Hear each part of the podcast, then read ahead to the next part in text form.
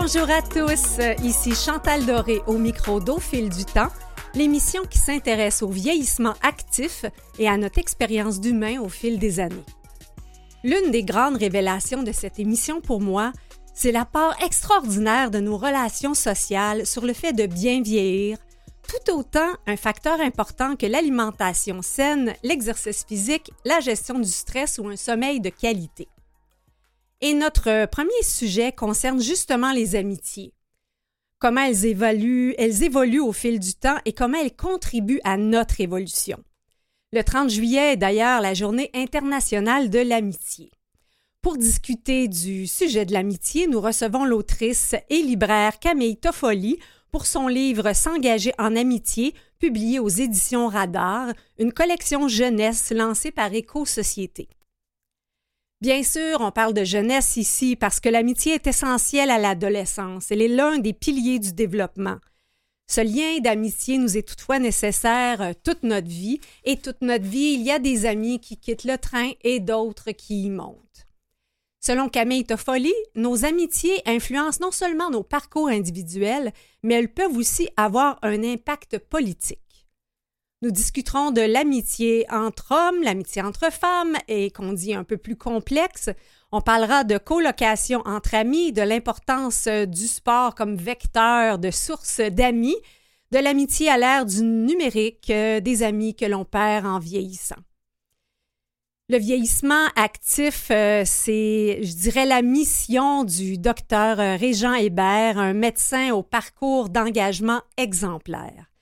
Vous avez peut-être lu ces différentes chroniques dans la presse au fil des années, notamment euh, des chroniques engagées sur le système de santé et il les a regroupées dans un livre publié en avril dernier aux éditions La Presse. Soigner les vieux est un livre puissant, touffu, intelligent et humain sur les nécessaires révolutions qui doivent être faites dans notre système de santé. Le docteur Hébert s'est aussi engagé en politique pour changer les choses. Et on a vu que finalement, euh, c'est pas si facile qu'on le pense, mais on va essayer de comprendre comment on l'a fait, cette fameuse révolution, pour qu'il y ait vraiment des résultats. Ce sera vraiment euh, éclairant et passionnant de le recevoir. On prend une petite pause et on accueille Camille Toffoli.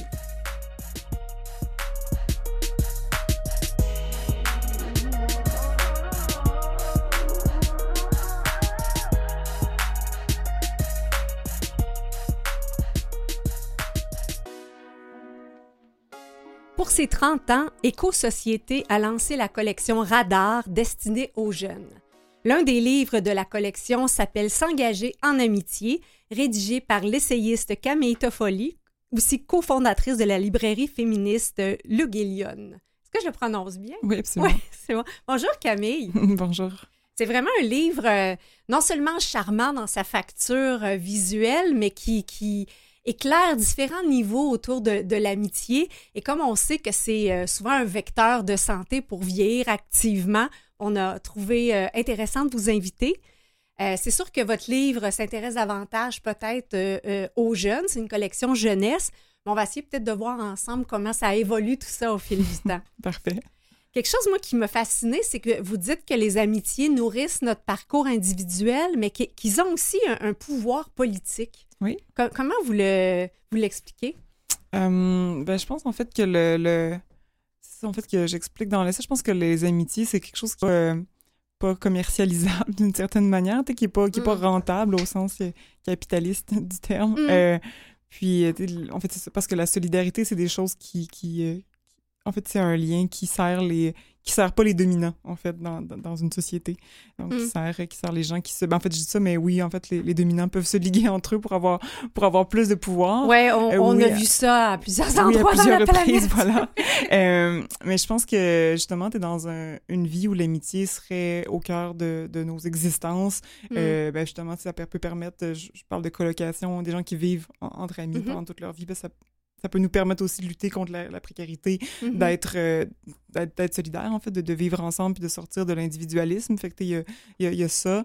Euh, il y a aussi, je parle, euh, en fait, dans le livre de, de, de vagues de dénonciation, de, de violence conjugale, sexuelle, mm.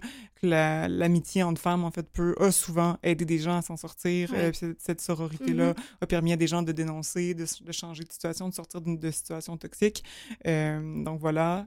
sinon, ben, enfin, je peux de manière générale, tu es dans un milieu de travail, par exemple, un milieu où des collègues seraient amis, ben, c'est un milieu où les, où les collègues se, tiennent entre mm-hmm. eux, justement, où il y a une solidarité qui est plus forte. On, est, on essaie Parce qu'être ami avec quelqu'un, une vraie amitié, ça veut aussi dire essayer de sortir du régime de la compétition, en fait, qu'on nous mm. apprend. Ouais. Mm. Même, même, je dirais peut-être même à l'inverse, des fois, c'est par des regroupements politiques ou de l'action communautaire qu'on se fait des amis. Oui, absolument, parce mm. que, parce que ben, des amis, c'est des gens avec qui on partage souvent une vision du monde, euh, euh, des intérêts communs. Euh, puis quand, quand, la solidarité sociale, c'est un intérêt commun, ben c'est sûr que ça, c'est quand même, comment dire, une prémisse qui, qui, qui, est prometteuse pour une amitié. Mm-hmm. Comment vous l'avez défini dans votre livre, l'amitié? Par, parce que c'est sûr qu'à l'ère numérique, on va en parler mm-hmm. un petit peu plus loin, on va parler de nos amis Facebook, mais on s'entend tous que c'est pas les gens qu'on appellerait la nuit si ça allait pas. Là. Donc, pas, tous, en tout cas. pas les 917 que j'ai, ça c'est sûr. Donc, comment vous l'avez qualifié, présenté ce qui est vraiment une amitié dans votre livre? Ben ça, ça, peut être différentes choses, justement, l'amitié. Puis c'est ça qui fait que l'amitié est intéressante, c'est que ça mm-hmm. peut prendre vraiment plusieurs formes, une amitié. Il n'y a, pas de, y a, pas de, y a pas de règles, comme si on veut, sur euh, c'est quoi la qu'est-ce qu'on devrait faire, qu'est-ce qu'on devrait partager ou pas avec des amis, à quelle fréquence on devrait les voir, euh, quel type de choses on devrait faire ensemble. Euh, je pense que de plus en plus dans les relations de couple, les gens essaient de, de déconstruire aussi les standards de qu'est-ce que ça devrait être un couple normal, entre guillemets. Euh, cela dit, dans l'amitié, ça l'a jamais...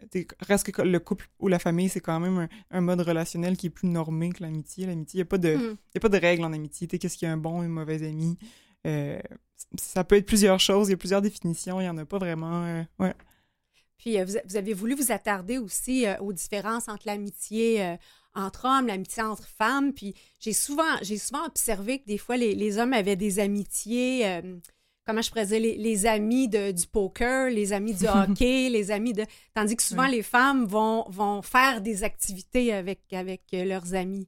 Oui, ils vont faire des activités, en fait, euh, puis plus se confier aussi. C'est ça, mhm. la, la, différence. Ils vont faire des activités comme euh, en face à face, là, aller manger et tout, où la conversation est au centre. Et euh, puis en moyenne, les hommes font plus d'activités où finalement c'est la comment dire, c'est l'activité qui est au, centre de la rencontre mhm. amicale plus que plus que le fait de se voir puis d'échanger. fait que c'est quand même un truc qui est puis il y, a eu beaucoup de c'est un schéma qui est assez récurrent aussi, là, des, des, couples hétérosexuels qui se séparent, puis finalement les, les hommes mm. se trouvent à être les plus isolés parce qu'ils ils ont été moins socialisés. Euh, ils ont été socialisés d'une manière qui fait qu'ils ont moins de moins grande propension à entretenir leurs amitiés puis leurs mm. relations sociales que, que, les femmes, à avoir des gens à qui se confier, développer des, des ressources. Est-ce que, est que je comprends que dans, dans des ruptures, justement, dans, dans un couple hétérosexuel, l'homme va perdre davantage les amitiés qui, qui étaient de, de, sa conjointe ou les entretiendra pas autant? Ou... Euh, ben, puis ça, ce que je dis, c'est vraiment un gros, euh, un, un, un, modèle récurrent plus qu'une plus qu'une norme. C'est pas toujours ça, mm-hmm. euh, mais en moyenne, les femmes entretiennent plus leurs amitiés, fait qu'après une séparation, ont des gens plus de gens à qui se confier, en fait. C'est mm. juste que les hommes, ben, par exemple, souvent le, le, le, le, couple, la famille, tu vas combler les besoins sociaux, du moins. Ils vont mm. pas en développer à l'extérieur de... Ouais. C'est un, modèle qui est quand même assez récurrent. Mm. Puis en même temps, euh, j'ai à peu près toujours observé que, euh, que ce soit euh, conjoint ou ami masculin, avait toujours un ami du secondaire avec qui ils ont plus nécessairement de grandes affinités, que si c'était à refaire, ils ne seraient pas nécessairement amis, mais on dirait que parce que ça fait longtemps, ils, le gardent dans leur cercle d'amitié, tandis que j'ai comme l'impression que les femmes ont peut-être tendance à nettoyer plus souvent si la relation n'est pas aussi riche et authentique. Je ne sais mhm. pas si c'est euh, une impression ou des observations que vous avez faites. Euh, bonne question. J'aurais de la misère à répondre à, cette question-là. J'avoue que j'y ai, ai pas réfléchi. Euh, puis je trouve ça très difficile aussi faire quand même. Là, je, l'ai un peu fait en, parlant des, des, des, séparations hétérosexuelles, mais mm. je trouve c'est toujours difficile de, d'établir des, des, des, schémas en disant comme ah les femmes font plus ça en général, les Mhm. hommes font plus ça aussi. C'est très très générationnel justement. Tu sais, ça, ça varie en- dépendant de notre âge, de notre milieu social. Les gens ont des rapports à, à l'amitié qui varient. Et puis je suis pas sociologue de l'amitié non plus, que j'aurais la misère à répondre en fait. Ouais. Mais euh, c'est ça, c'est sûr. Bon, comme, euh, comme euh, fondatrice de votre librairie, vous avez une Ouais. perspective féministe. Ben Donc, oui. est-ce que justement, dans, dans les amitiés où on est dans, euh, dans l'identité de genre euh, peut-être plus euh, diversifiée, Ouais. vous avez observé des façons différentes dans l'amitié? Ben oui, entre autres, ben, je pense au- à, la, la- à la communauté queer où il y a comme quand même une grande culture de l'amitié, Mm. où les amitiés sont en général vraiment centrales dans, dans la vie des gens. Euh, puis je pense que ça vient euh, aussi du fait que, tu je, parle beaucoup de l'amitié versus le couple, mais il y a aussi la- l'amitié versus la famille. Puis t'es dans, t'es traditionnellement, t'es les gens, leur, leur réseau de soutien, leurs proches, c'est Mm. leur, c'est leur famille. Euh, puis tu sais, je pense que dans, pour beaucoup de personnes queer, euh, la famille, c'est en fait, c'est pas nécessairement les gens soit sont, soit sont en rupture avec leur famille, soit ben, il y a quand même une distance parce que les gens ont choisi euh, une autre identité, un autre modèle familial, un autre Mm. modèle relationnel. Euh, fait que, la, la, la famille traditionnelle prend une place qui est moins importante, mais ces liens-là ont quand même besoin d'être comblés. On a besoin d'avoir un réseau de soutien, des gens qu'on sent qui vont être là, euh, pas nécessairement inconditionnellement, mais qui, qui sont pas juste là pour se nous divertir, qui, sont vraiment, qui Mhm. font partie de qui font partie de notre vie, qui font partie de, de nous, qui, qui sont qui sont des personnes ressources en cas de besoin aussi. Euh, fait que je pense que l'amitié joue ce rôle-là davantage. Ouais. Donc, le fait peut-être d'avoir vécu des situations euh, euh, de remise en question ou de regard de la société plus normative sur Mhm. ces parcours-là fait en sorte qu'on on a besoin de, de, de ce réconfort-là ou d'une chaleur que peut-être pour certains dans leur famille, ils ont perdu. Oui, oui, on- oui, pour, pour, pour, pour beaucoup de gens. Puis il y a aussi l'idée quand même de, comme quoi, t'es le concept de famille choisie est important dans la, Mhm. dans la communauté, euh, la communauté queer, les communautés queer plutôt, parce que c'est l'idée comme quoi de notre famille, c'est, devrait pas être, on devrait pas se limiter à, on- notre famille n'est pas prédéterminée par, par la biologie, si on veut, par notre Mhm. arbre généalogique. On peut se construire une famille euh, dont, où les relations fonctionnent selon les valeurs qui nous conviennent, des valeurs qu'on a choisies. Euh, des- on peut retrouver ça. Des gens retrouvent dans leur famille biologique, les liens, le type de lien dont ils ont besoin, qu'ils recherchent. Euh, Il y a quand même dans les communautés queer une critique du fait que la famille biologique devrait prédominer. Puis je pense que c'est ça qui est intéressant avec l'amitié, puis là, en quoi ça peut, euh, je pense, nous apporter beaucoup individuellement, mais aussi socialement, de cultiver l'amitié, c'est que c'est des amis parce que c'est des relations qui sont pas normées justement qui Mhm. vont qui, qui sont pas d'emblée faut les faut les alimenter par exemple euh, c'est pas on se marie puis euh, jusqu'au divorce on est ensemble voilà Mhm. euh, l'amitié, c'est quelque chose qui doit quand même être renouvelé tout. L'intention doit être renouvelée tout le temps. Euh, puis justement, le fait que ce soit pas... euh, ce soit moins prédéterminé comme type de lien, ça nous oblige à réfléchir à qu'est-ce qu'on recherche, qu'est-ce qu'on veut. Euh, puis ça, ben, ça nous apprend sur nous, ça nous apprend aussi sur... Ben, en fait, ça nous ça fait implicitement, ça nous fait... Ça nous en- incite à mener une une réflexion collective en fait sur c'est quoi les, les liens, des liens qui sont sains, des Mhm. liens qui sont souhaitables, qu'est-ce qu'on qu'est-ce qu'on retire de nos rapports humains? Ouais. Camille, on fait une courte pause et on est de retour pour poursuivre l'entretien.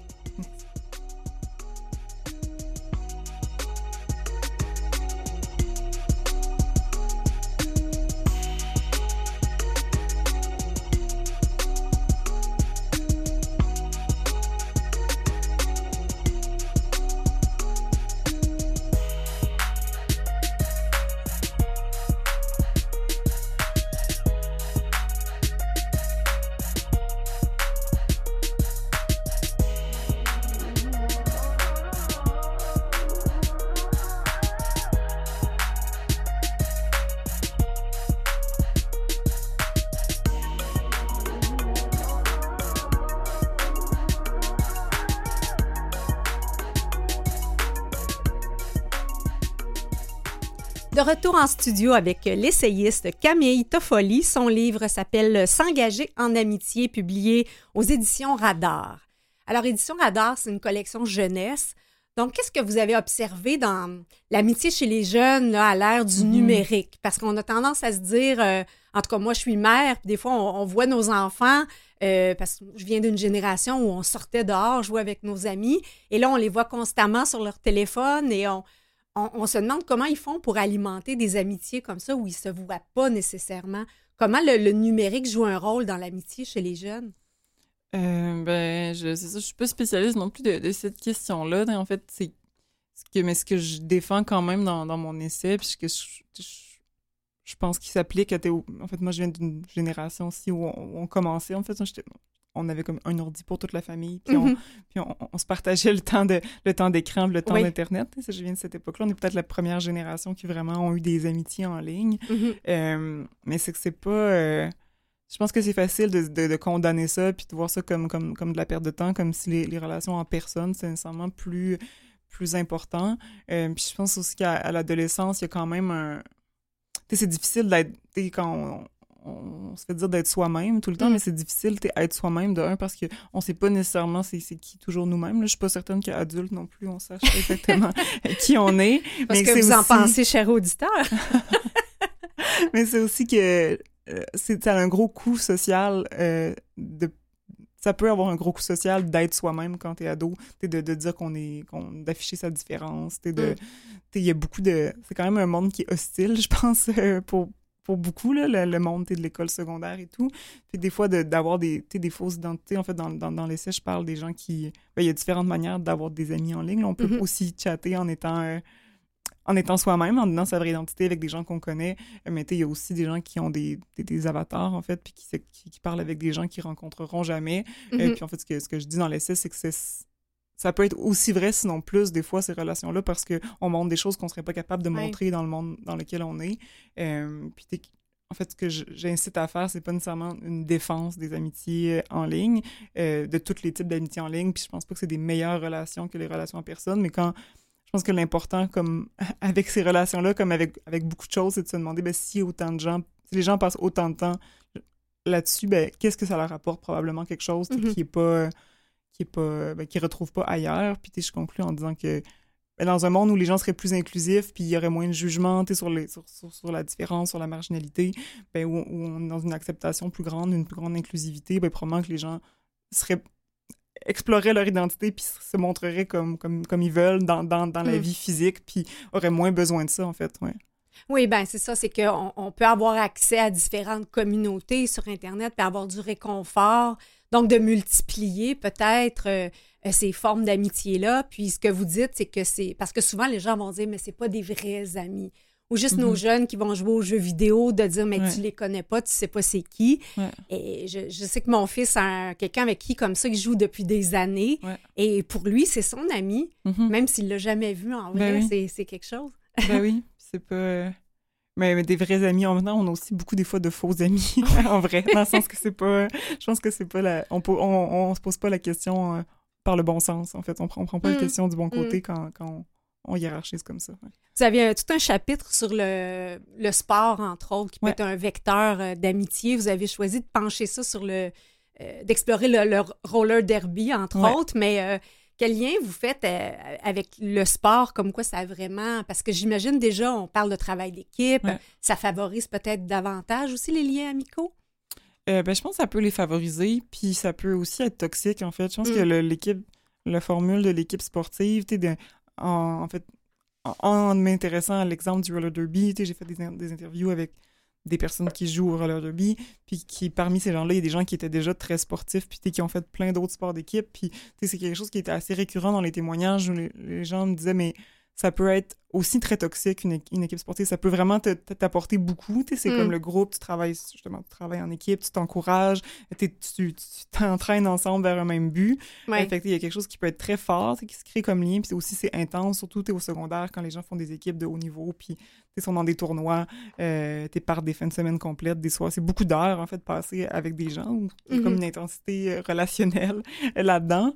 Mais ça peut être aussi très toxique, en fait, la culture de « Ah, mais si t'es pas assez bon, euh, t'étais pas. Euh, ouais, limite sectaire aussi. Oui, puis ça peut être aussi très. Euh, il y a quand même, j'ose espérer que de plus en plus ça change, mais je dis ça, mais je connais peu concrètement le, milieu du sport, mais tu qu'il y a comme l'idée que les gens qui se font, par exemple, engueulés par des coachs parce qu'ils donnent mm. pas leur 100% tout le temps, puis finalement, on n'est pas dans le... Mm. c'est ça que je trouvais intéressant avec le roller derby, c'est que c'est quand même un, un sport qui aussi s'inscrit dans une tradition euh, féministe, queer aussi. Mm-hmm. Fait que oui, il y a comme... C'est un sport qui est très compétitif, qui est très dur, mais il y a quand même une une sensibilité pour, au, vécu des gens, aux vulnérabilités, une plus grande ouverture. Puis peut-être mm. aussi parce que c'est un sport qui, en général, est pratiqué plus, plus vieux. les gens avec qui que j'ai interviewé avaient plus autour de 30 ans mm. que, que, 16 ans. une équipe de roller derby de niveau... Euh, je sais pas, de niveau secondaire, peut-être, je sais pas de quoi ça aurait l'air, là. Ouais. ouais. On, parle, on parle de vieux à 30 ans.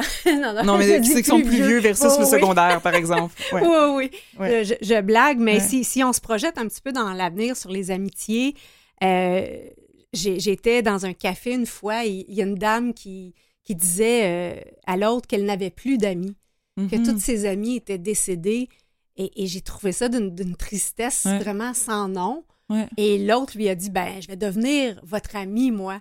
et, je me demandais si vous avez une lecture de ça l'amitié en vieillissant quand on perd des, amis comme ça. Est-ce que mm-hmm. c'est est-ce que c'est différent de les, perdre par, par la mort versus par euh, que ce soit par des trahisons ou que ce soit juste parce que tout à coup on arrête d'alimenter l'amitié? Ouais, ben c'est ça, c'est pas je, je, c'est ça, je m'intéresse, je me suis peu intéressée parce que j'écrivais un livre pour ados mm-hmm. à cette, réalité-là. Mais clairement, c'est pas la, pas la même chose. Si, si on, perd nos amis parce qu'ils sont tous décédés, c'est qu'on a été amis toute la vie. En fait, parce que toute la vie d'une des deux personnes. Euh, puis ça, c'est très beau aussi d'avoir gardé quand même des amitiés euh, jusqu'à la mort, quand même. Mm. Ouais, c'est quand même une réussite. Puis la, peine d'amitié, moi, j'ai souvent eu l'impression dans ma vie que des fois, ça pouvait faire aussi mal mm-hmm. qu'une peine d'amour. Mais oui, parce mm. que puis, je pense qu'on n'est pas entraîné non plus à... C'est ça aussi la différence, on n'est pas... Euh, on nous apprend pas à guérir d'une peine d'amitié. je pense que les mm, mm. peines d'amour, c'est quelque chose qui est, commun, c'est tellement représenté dans le cinéma, la littérature, fait qu'on on a comme plein d'outils pour vivre la peine d'amour, mais la peine d'amitié, c'est quelque chose qui est pas... Il n'y a pas de mode d'emploi pour comme la peine d'amitié. Je pense qu'il y a aussi ce qui est encore plus dur dans la...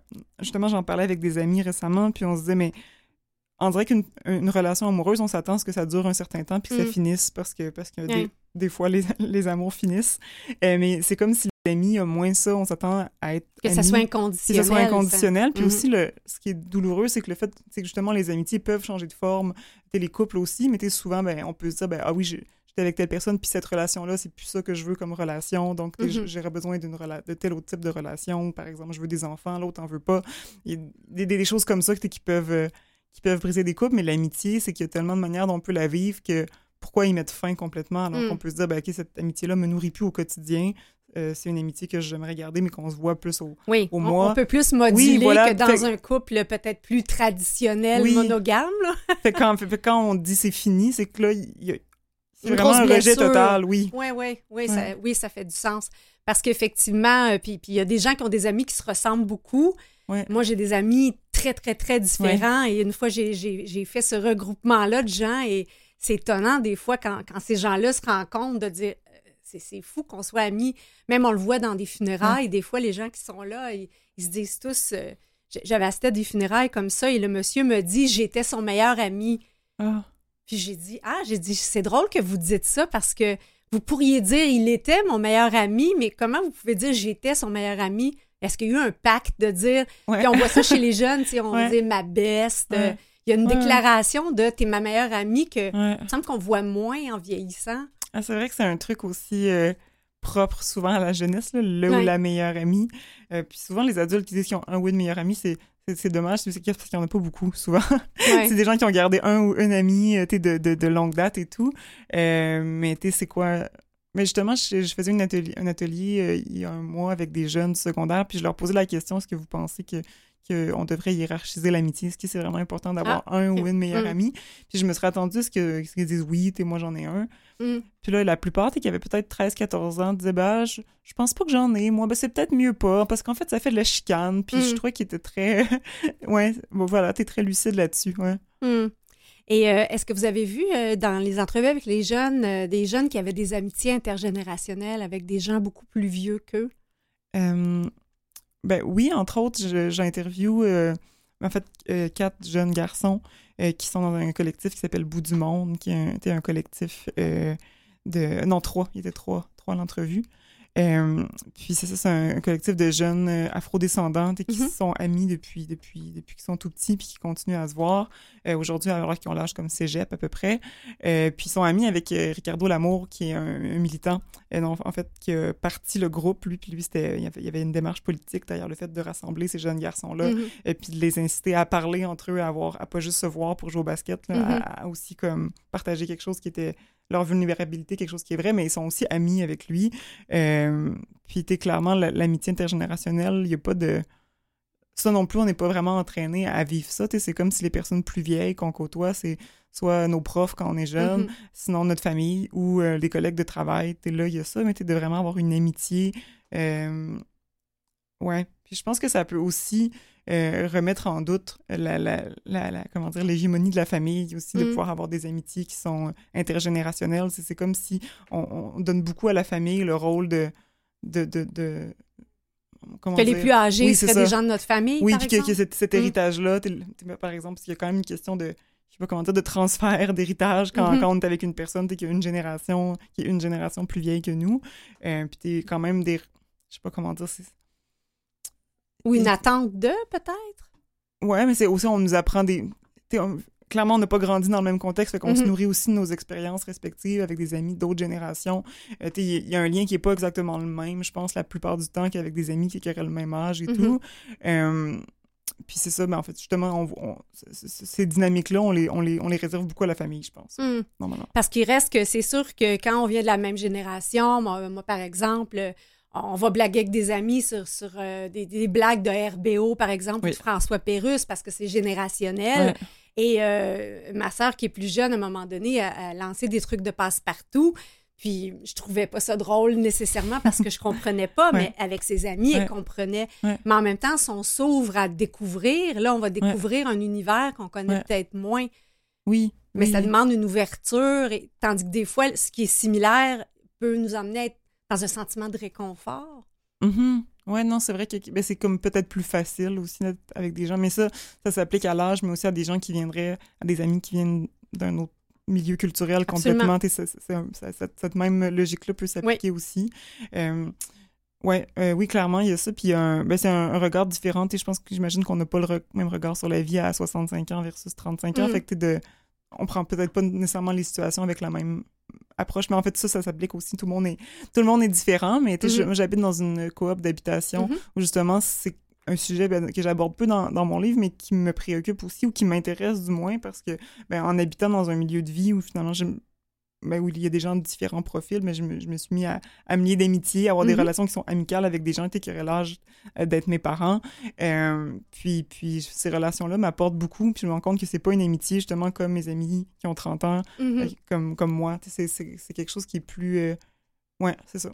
Ben, J'invite nos lecteurs à, à découvre votre livre parce que vous avez un chapitre aussi sur la colocation. Oui. Je pense que ça fait partie des modèles pour lutter contre la précarité chez les aînés aussi, peut-être, euh, de, de oui, vivre ensemble, Oui. de- des, des aînés, des plus jeunes. C'est peut-être des, des nouveaux modèles à découvrir. euh. Ben oui, je pense que ça peut, en tout cas du moins, de, de se laisser la possibilité de réinventer des modèles de, de vivre ensemble. Ça peut profiter aux gens de n'importe quelle génération. Ben, euh, Camille Toffoli, c'était un échange euh, fort nourrissant. Je rappelle que votre livre s'appelle S'engager en amitié, édition Radar, euh, une collection d'éco-société. Merci Camille. Merci. Après la pause, on reçoit le docteur Régent Hébert pour son livre Soigner les vieux, publié aux éditions La Presse. Ici Jeannette Bertrand. Vous écoutez l'émission Au fil du temps avec Chantal Doré. Merci, Jeannette. Euh, Jeannette qui a jamais euh, eu les, qui a toujours dit les choses. hein. Elle a écrit un livre qui s'appelle euh, La vieillesse par une vraie vieille. Et aujourd'hui, on, on accueille le docteur Régent Hébert qui a publié, en fait, qui a regroupé ses chroniques dans la presse et d'autres publications dans un livre qui s'appelle Soigner les vieux, chronique d'un médecin engagé. Bonjour, docteur Hébert. Alors, vous avez tout un, parcours ici, euh, gériatre, chercheur, euh, euh, professeur à l'École de santé publique de l'Université de Montréal. Vous avez été doyen de la faculté de médecine et, des sciences de la santé de l'Université de Sherbrooke. Puis vous êtes aussi engagé en politique. Donc, euh, peut-être pour les, plus âgés qui nous écoutent, euh, savent que vous avez été euh, ministre de la Santé des Services sociaux et ministre aux aînés aussi. Est-ce qu'il y avait une volonté dans tout ça là, de vous dire je vais aller en politique pour vraiment euh, essayer de changer les choses au niveau de la prévention? Ben, moi, c'était euh, mon, mon objectif pour aller en politique, c'était de me donner un levier pour que Mhm. vraiment on puisse faire des changements que la société québécoise a besoin.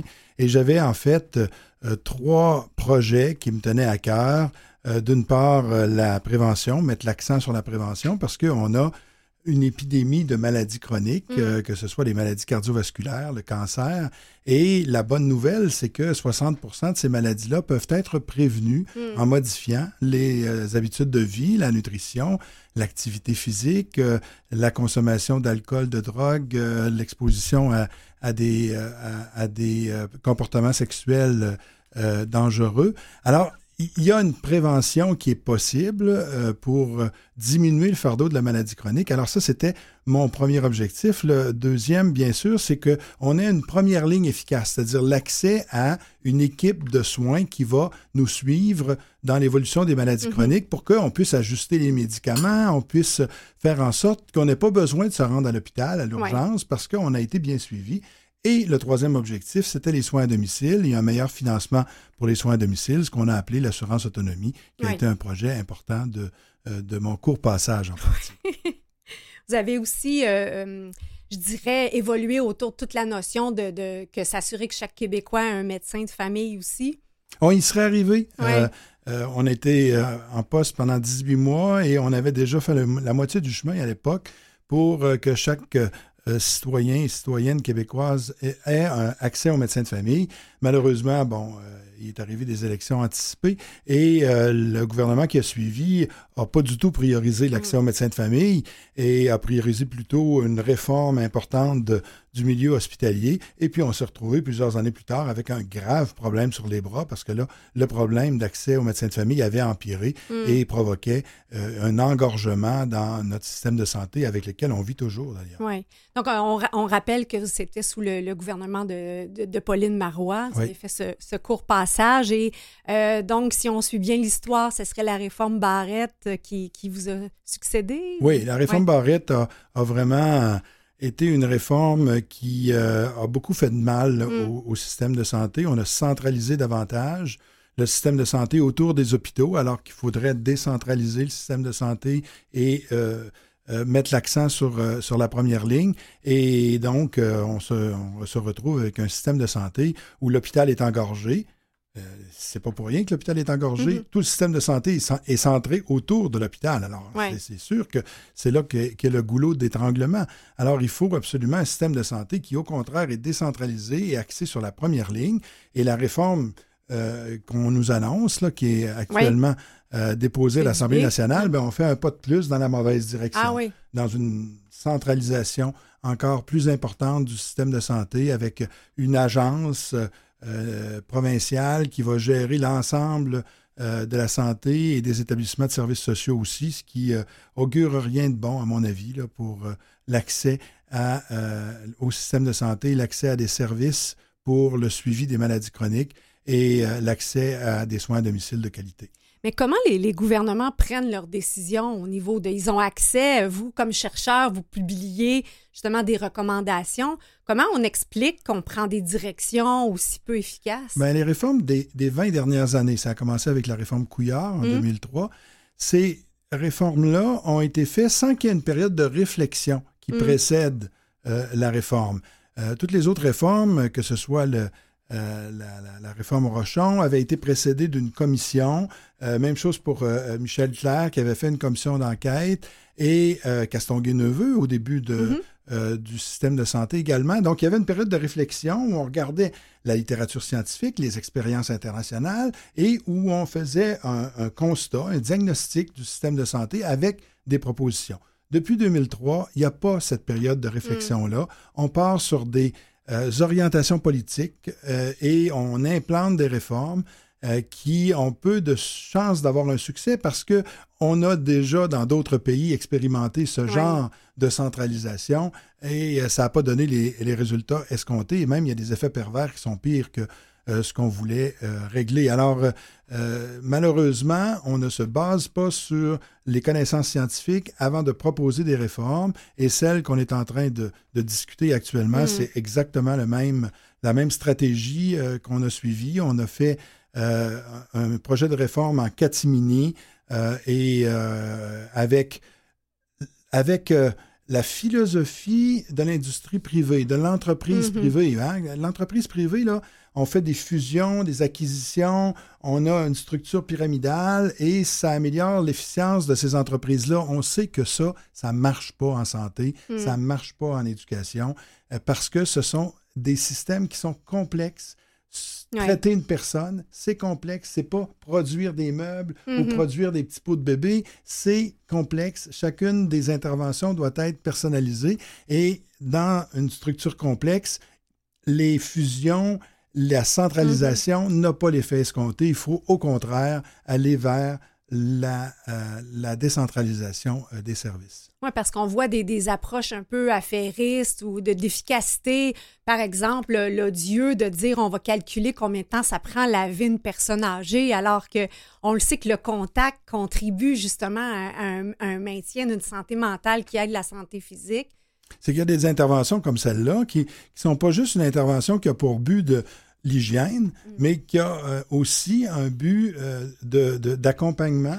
Euh, et il faut calculer, lorsqu'on on fait ce calcul, on peut le faire, mais il faut aussi calculer qu'il y a une composante d'accompagnement et que ce n'est mm. pas juste un geste mécanique qui a un seul objectif, celui de laver la personne et de conserver une hygiène adéquate. Mm.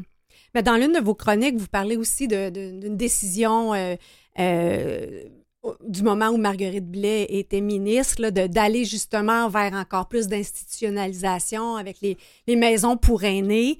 Donc, quand, quand, vous avez vu cette tangente-là, comment ça, vous a fait réagir? Ben, les maisons des aînés, on ne peut pas être contre la vertu ou la tarte aux pommes. Ah, c'est sûr qu'on aime mieux ça qu'un CHSLD. Exactement, mais il faut comprendre que les CHSLD accueillent actuellement euh, des personnes qui sont très malades en mhm. fin de vie. En fait, euh, la durée de, de vie euh, en CHSLD est de 12 à 18 mois. Alors, c'est des gens qui sont en général alités, qui ont de lourdes de pertes euh, d'autonomie. Et euh, les maisons des aînés, c'est comme trop pour répondre aux besoins de ces gens-là. Les CHSLD des 20 dernières années, qui ont été construits ou rénovés dans les 20 dernières années, répondent tout à fait aux besoins de ces gens-là. Les maisons des aînés, le concept aurait été intéressant pour des, populations, des personnes qui ont une perte d'autonomie moins importante, mm-hmm. où le milieu social euh, reste important, où il y a encore une autonomie résiduelle, mais malheureusement, euh, les maisons des aînés sont des CHSLD, en fait, euh, et ils vont répondre à la grande liste d'attente en partie de, des, personnes qui attendent un lit en CHSLD. et cet argent-là qu'on met dans les maisons des aînés, ben, on aurait pu le mettre pour rénover les CHSLD, les mettre aux normes. Mhm. Et ces CHSLD-là auraient très bien pu répondre aux besoins de la population et plutôt investir dans les soins à domicile euh, qui euh, sont le parent pauvre actuellement mhm. du système de santé. On a reçu quelques, quelques médecins ici et, plusieurs nous, parlaient, nous ont parlé des soins à domicile et de, du faible pourcentage qu'on met en prévention. Dans puis même, parlait de 5% et ça aurait même diminué ces ah, dernières années. C'est en bas de 5% Vous savez, la réforme Barrette s'est accompagnée d'une coupure de 30% dans les budgets de la santé publique et on mm. vit encore avec cette coupure-là. Euh, et je pense qu'on investit euh, trop peu euh, en prévention et promotion de la santé. Et l'autre aspect qui conditionne beaucoup les déterminants de la santé, hein, on parle de l'alimentation, de l'activité physique, mais tout ça est conditionné par le milieu socio-économique dans lequel on vit. Mm-hmm. Alors, si les inégalités sociales augmentent, ben, ça augmente les problèmes de santé. Vous savez que les gens qui vivent en milieu défavorisé sont, ont plus souvent une alimentation inadéquate parce qu'ils n'ont pas les moyens de se payer les fruits et légumes qu'ils devraient consommer, ont euh, plus de sédentarité, ont plus de comportements sexuels euh, à risque, ont plus de consommation de tabac et, et d'autres drogues. Alors, tout ça est associé au milieu socio-économique. Alors, tant et aussi longtemps qu'on n'améliorera pas l'égalité sociale mm. euh, au Québec et dans les pays industrialisés, ben plus on fabrique des maladies chroniques mm. euh, qui vont coûter très cher euh, à la société en, fin, de compte. Racontez-nous ça. Dans, votre livre, vous parlez d'un séjour en métro Euh, deux, deux, deux, stations qui sont à quoi 40 quelques minutes l'une de l'autre et qui a un écart drastique au niveau de l'espérance de vie? il y a 11 ans d'espérance de vie entre une station dans Ville-Saint-Laurent, par exemple, et euh, dans Hochelaga Maisonneuve, la station P9. Alors, lorsqu'on fait ça, cette, euh, ce, ce, ce, voyage en métro qui prend à peu près 11 minutes, 12 euh, minutes avec le transfert. On perd un an par minute. ben, on perd 11 ans d'espérance de vie. Alors, et ça, c'est une réalité. Et dans toutes les villes euh, de l'hémisphère nord, à cause des vents dominants qui sont d'ouest en est, mm. on retrouve souvent dans l'est euh, les populations les plus défavorisées parce que les gens mieux nantis s'établissaient dans l'ouest et n'avaient pas à subir les, les fumées industrielles qu'on voyait au 19e et au début du 20e siècle. Mm. Alors, c'est pour ça qu'on retrouve souvent dans l'est de la plupart des villes les populations, les populations plus défavorisées. Et ces populations-là ont des comportements de santé qui, euh, ne, les, qui les prédisposent à euh, plusieurs maladies chroniques. Euh, et on parle là de tabagisme, de mm. sédentarité, de, malnutrition et de comportements sexuels à risque. Vous dites justement qu'il y a eu, à un moment donné, une décision politique de, de scinder le ministère de Santé et Services sociaux.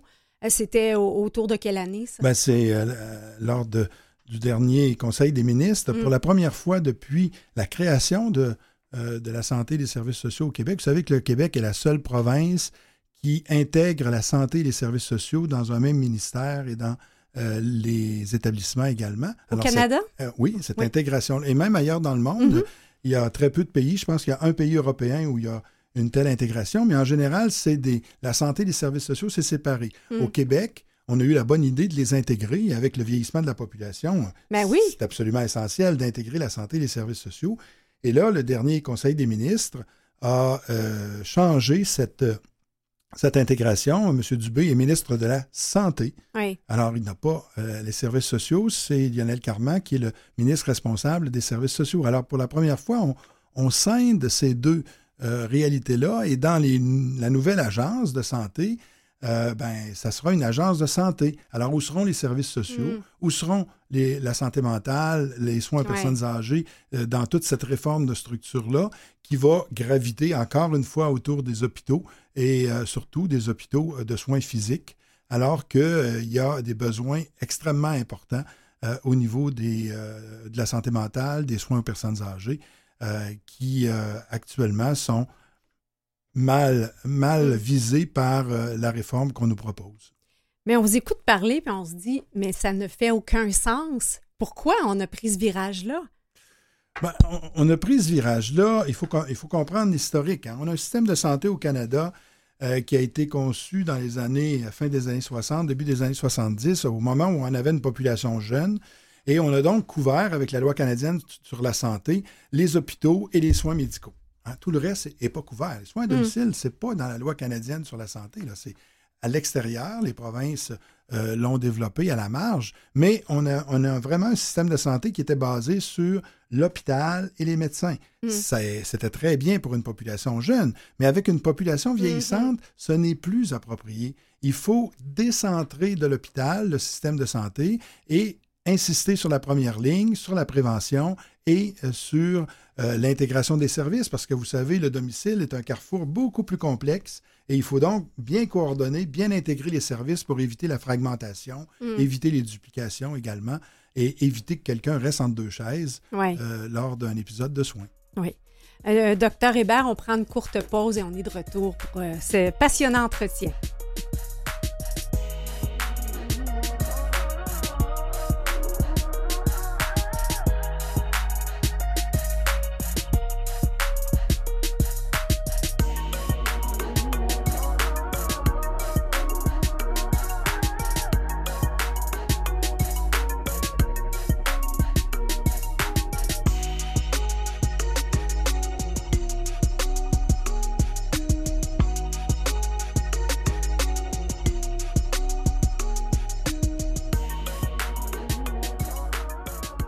Retour à Au fil du temps avec le docteur Régent Hébert qui a publié un livre, euh, que j'appelle un livre coup de poing, là, qui s'appelle euh, Soigner les vieux et c'est un résumé de ses chroniques, entre autres, dans la presse. Et euh, on se disait pendant la petite pause à quel point c'est un petit peu hallucinant de voir que ça ne se produit pas politiquement.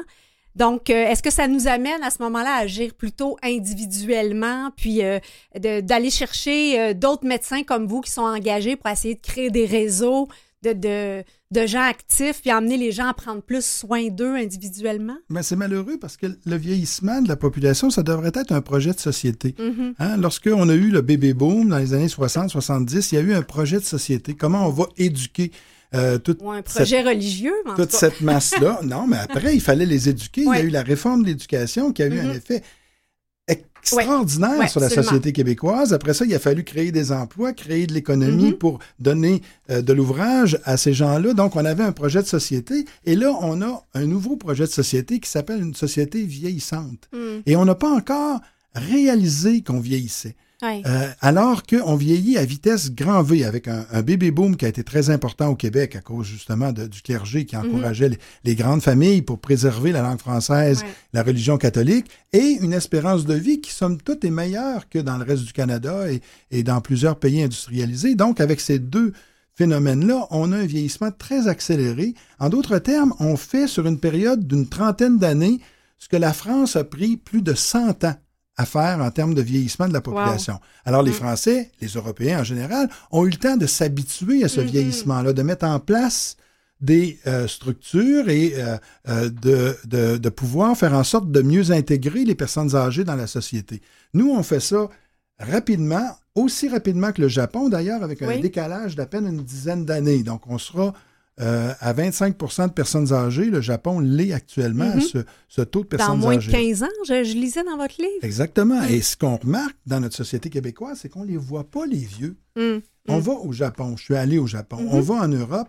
On voit les vieux dans les bistrots, on voit les vieux dans les musées, ils, sont, ils, font, ils font du taxi, ils sont, ils sont partout. Mhm. On les voit partout. Nous, les vieux, ils sont dans des résidences pour aînés. Ils Ils, font, font- leur activité Ils font là-bas. leur activité là-bas, ils sortent en Mm. autobus, ils s'en vont au casino, ils s'en vont faire des, voy- des voyages, etc. Mais on les voit pas. Ils sont pas intégrés dans notre Mm. société et quelque part, on veut pas les voir. Mm. Hein, Ouais, parce vous par- que- parlez d'agisme dans votre livre aussi. Oui, hein. on a un agisme systémique, à mon avis, qui a été révélé d'ailleurs de façon dramatique par la pandémie. hein. Vous savez, Oui.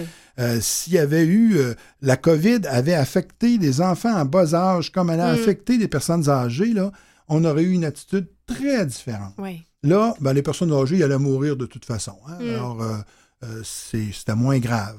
Alors, vous voyez que cet agisme-là est important, puis on peut débusquer l'agisme dans plusieurs éléments de notre société. Vous savez, il y a des HLM pour les familles, puis il y a des HLM pour 60 ans et plus. Oui.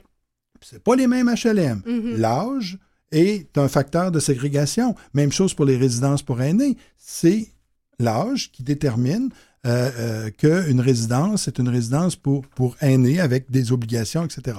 Alors, on utilise, à mon avis, de façon indue, l'âge pour créer des catégories. hein. Pendant la pandémie, les gens de plus de 70 ans, là, vous sortez pas pendant le confinement. Mhm. On veut vous protéger. On avait un agisme bienveillant. hein. On, ils vont, on va les protéger, Mhm. euh, les personnes âgées, alors que la plupart des personnes âgées ne sont pas vulnérables. On voulait protéger les vulnérables, puis on a fait, on a assimilé les vulnérables aux gens de plus de Ouais. 70 ans. Alors, Alors, vous voyez que c'est vraiment. euh, C'est vraiment de, de- de- du stéréotypage. Mhm. hein, c'est ce qu'on appelle, c'est la première étape de, de l'agisme ou de- du racisme, c'est on stéréotype, on, on- on divise, on discrimine, on fait de la ségrégation. Et c'est ce qu'on fait dans notre société sans que on s'en, aperçoive Mm. ou qu'on le débusque, cette, euh, cet agisme-là. Euh, si on faisait ça quand on parle des femmes, quand on parle des, des Premières Nations, quand on parle des populations LGBTQ, il y aurait une levée de bouclier. Mhm. Mais quand on parle des vieux et des vieilles, là, on s'en aperçoit pas. Alors, il faut vraiment qu'on soit capable de reconnaître cet agisme-là et d'aller plus loin que ça, de faire en sorte qu'on intègre les personnes âgées euh, dans la société, euh, qu'ils puissent vivre dans la société, côtoyer euh, des gens de d'autres générations.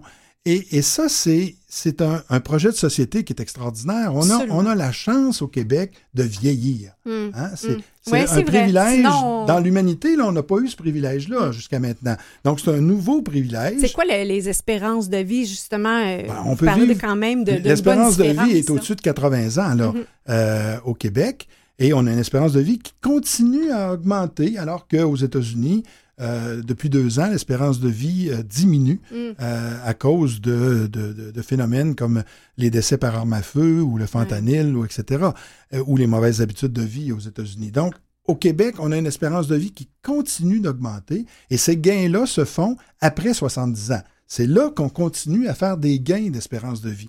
On a donc le privilège de vivre dans une société où on peut vieillir.